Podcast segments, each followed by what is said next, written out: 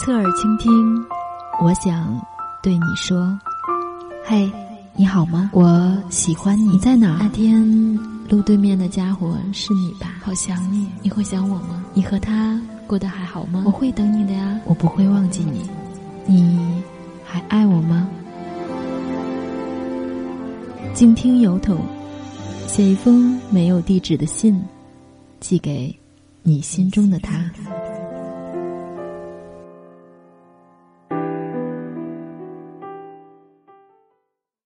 现在空气是柠檬草的味道，风吹过脸颊时是温柔的。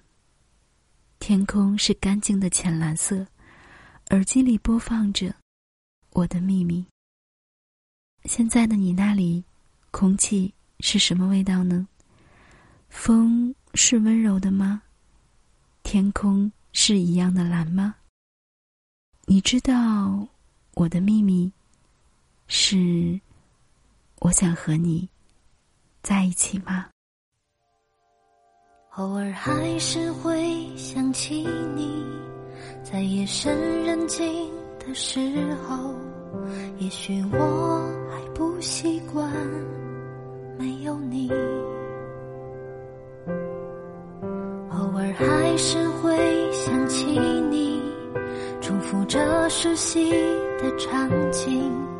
仿佛我还能听见你声音。嘿，好久不见，你还好吗？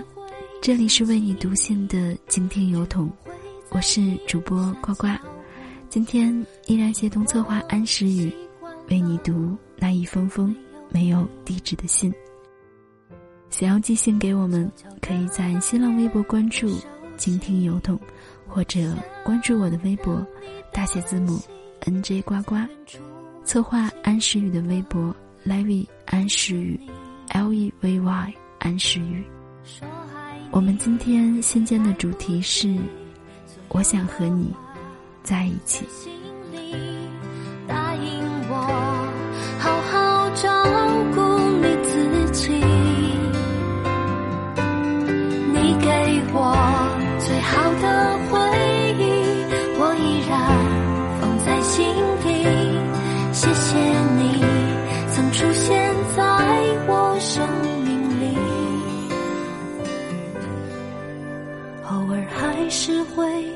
起你，我会好好照顾自己，让回忆轻轻地睡去。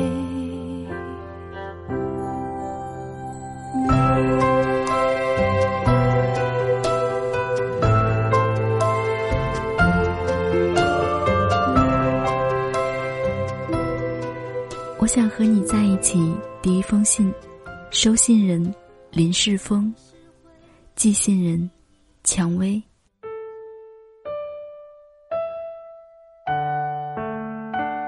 那天跟朋友小梅逛街的时候，她拉着我要一起去做美甲。我从来都没有做过，心里有些犹豫，因为在我的印象里。凡是把指甲整得又红又花的那些人，都是比较放荡不羁的。跟朋友走进店里的时候，我还一度想要退出来，但是看到店里正在坐着的人跟自己的年纪都差不多，而且看起来好像没有那么糟糕，还是忐忑的坐了下来。小梅选了往常的彩虹指甲。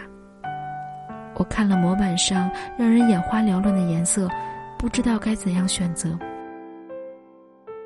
小梅就给我指了指酒红色。忽然一下，我就想到了你。记得有一次跟你聊天的时候，你说你喜欢的那个女孩涂了酒红色的指甲油，在食指和中指之间夹着烟的样子特别好看。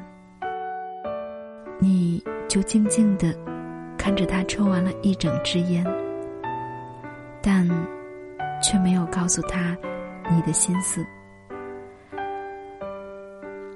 我听了小梅的建议涂了酒红色。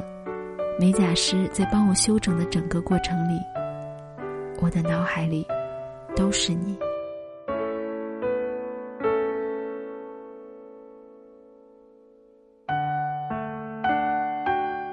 为了想要和你在一起我做了很多从来没有尝试过的事情。本来只喝金桔柠檬水，而那天你说你喜欢抹茶奶盖，我也去试了一下，真的也喜欢上了抹茶的味道。本来我是个从不逃课的乖学生，那天你说想要找个人去踩单车，因为想要看你久一点，所以毫不犹豫的就溜走了。虽然那天也有你的其他朋友在，但是我们都相处的很愉快，而且还能看到在阳光下的你健康又快乐的样子，让我觉得，即使是被点名了、记过了，也都是值得的。在喜欢一个人的时候，有许多牺牲，总是这么理所当然的感觉。本来我是习惯早睡，更不会通宵熬夜的人。在二零一三年的十二月三十一号的晚上，你说会有很多朋友一起去广场倒数，问我要不要一起。有很多人都说一起。从二零一三年跨到二零一四年的话，就会一生一世。虽然之前我并不相信这样的鬼话，但是你问我要不要一起的时候，我立刻就答应了。那晚我们在人潮拥挤的广场一角，到了最后一分钟的时候，所有人都很紧张的看着头顶的大钟。秒针滴答滴答的在转动，每过一秒，我几乎都会看你一眼。你目不转睛的盯着钟表，双手紧握着。到了最后十秒的时候，广场的人在一起大喊：“三、二、一！”我们一起转过头，对彼此喊道。新年快乐！那一刻，我的心怦然跳动了好多下。在二零一三一四的时刻，你的第一句话是对我说的。虽然在下一秒你就转过头，也对别的朋友说，而你不在意的这些细节，我都小心翼翼的在意着。就像这一次，你说酒红色的指甲油真好看，我也选择了酒红色。我知道你应该全都不知道，因为我从来没有在你面前表露出我喜欢你的样子，因为我害怕你知道后我们的关系会有变化。如果不能和你在一起，就这样的朋友关系，也比尴尬的暧昧。要好得多。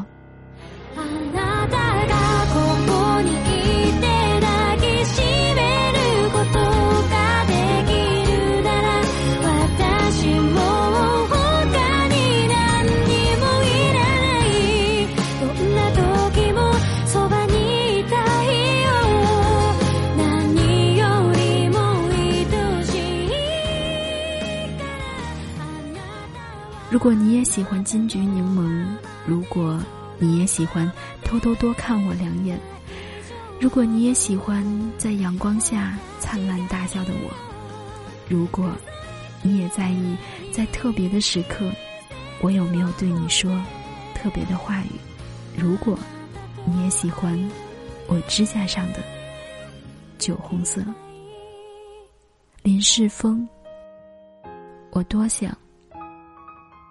和你在一起。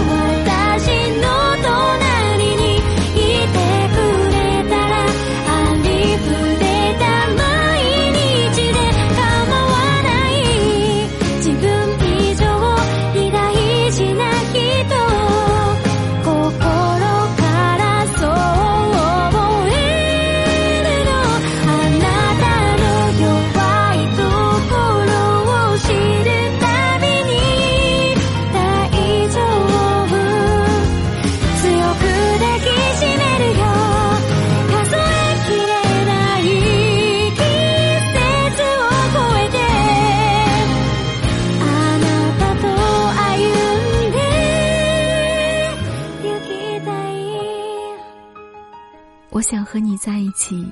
第二封信，收信人徐安轩，寄信人黎黎。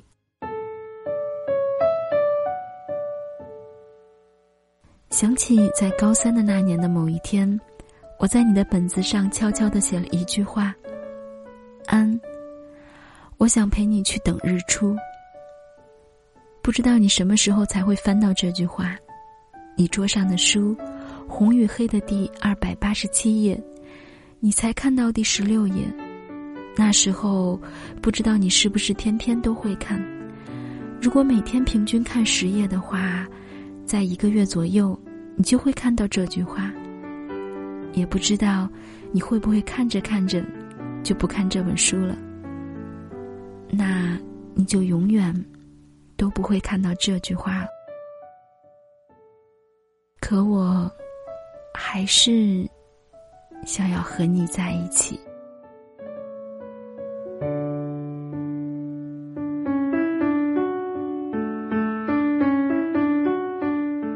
我们同桌一整年，很多同学都已经调过了座位。虽然我们曾经被调为前后桌，但又很幸运的被老师调了回来。因为你太高了，坐在我前面会挡住我的视线。老师可不会让一个好学生每节课都要歪着身子听课。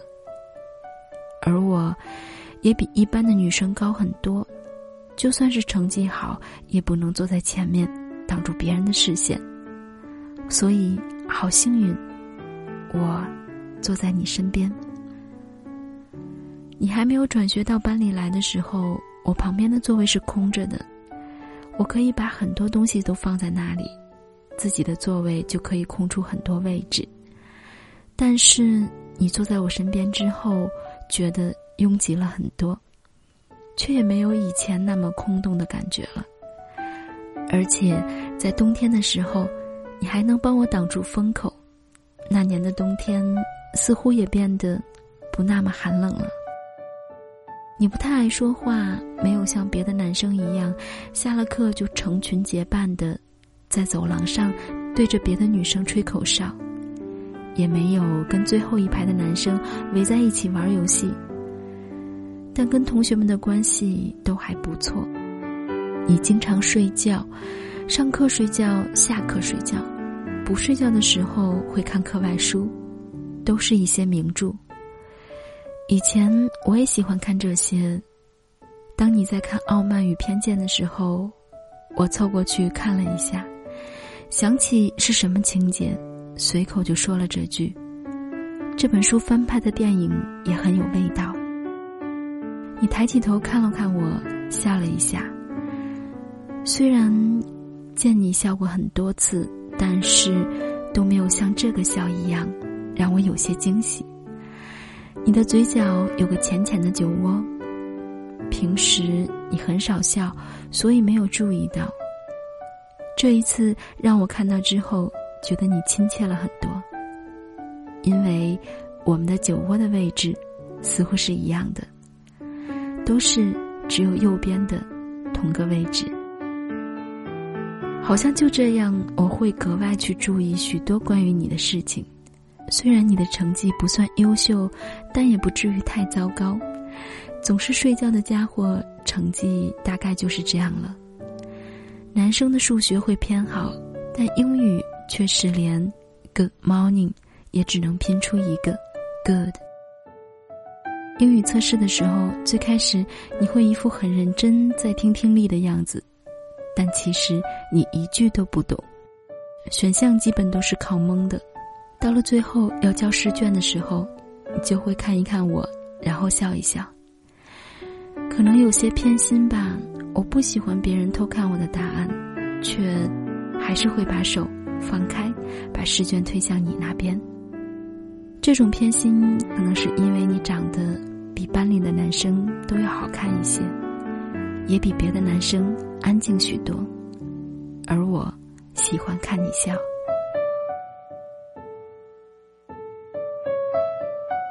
在高考倒数一百天的时候，你问我想要去哪所大学，我反问了你想要去哪里。你笑了笑说，并不是很在意读大学，因为你已经有了一份自己在做的事情。等你毕业了之后，就可以直接去工作。如果想要读书，可以晚上去夜读。其实，在我的念头里，也并不是非要去读大学才会有工作。听你说你正在给一个广告公司写策划，或者编辑文章。虽然是刚成年，但因为从小就会看很多书，会写很多文章。有一次的投稿被公司看中。就会偶尔去给他们写策划方案赚零花钱。听了这些之后，我觉得自己跟你比起来真是平庸很多。你在我们高考的倒数第三十三天，送了我一本书，是《简爱》。你说你今天刚刚领到工资，送我这个礼物，报答我给你抄的作业。和帮你不断提醒老师来了。在跟你同桌的一年里，我们相处的好像是一点尴尬都没有。明明对你有感觉，但还是跟你保持距离。虽然从来没有越过朋友关系的暧昧，就这样平平淡淡的过了一整年。直到高考结束后的一天，我收拾房间里的东西。翻到你送给我的那本《简爱》，随意翻了几页，有一张纸掉了下来，上面写着这样一段话：我跟朋友一起去双峰顶山看日出，他带着女朋友，而我只有一个人。那天，他的女朋友不解风情的嚷着不想看日出，只想睡觉。我知道。我朋友对日出的喜欢，他等了很久了，我也等了很久。那个时候我就在想，如果有哪个女生主动跟我说想要和我一起去看日出，那她应该是我要等的人。我看那本书看到第二百八十七页的时候，我们离高考还剩九天。那天中午，你趴在桌子上午睡。我看到这句话的时候，心猛地惊了一下，一眼就看出是你的自己。其实，就算你没有说想要跟我一起去看日出，我也想要在高考结束后跟你说这句话。这一年里，我们都很默契的，没有越过朋友的界限。我也不想打扰你沉浸在大学的梦里，但我还是想要说，我想和你在一起。哪怕有一天你会后悔曾经在我的书里留下了那句话，我也想试着跟你在一起，一起去看一次日出。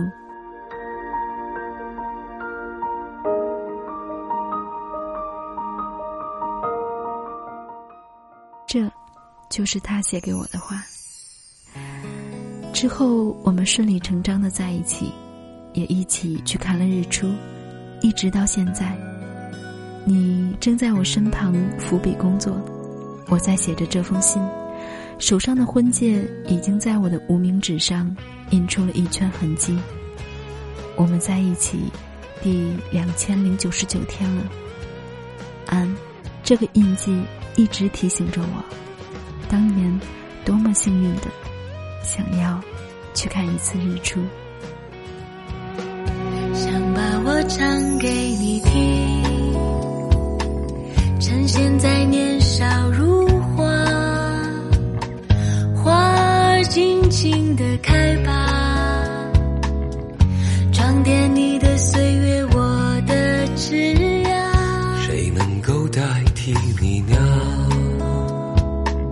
趁年轻，尽情的爱吧，最最亲爱的人啊，路途遥远，我们在一起吧。今天的信读完了，一封安静，一封温暖。或许在我们心中都有一个无法替代的人，在等待可以一同看日出的那一个瞬间。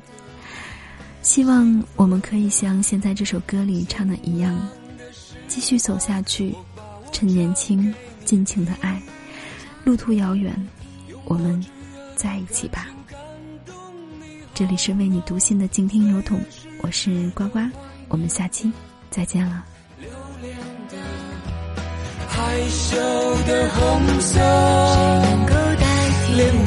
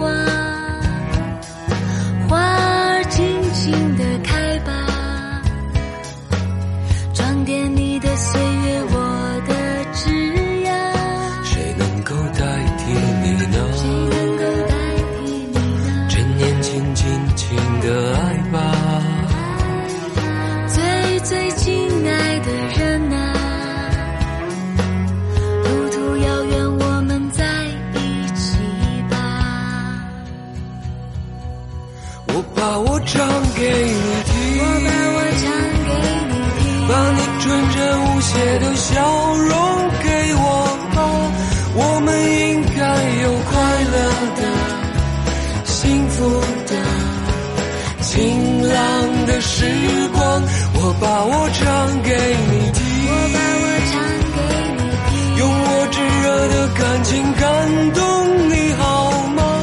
岁月是值得怀念的、留恋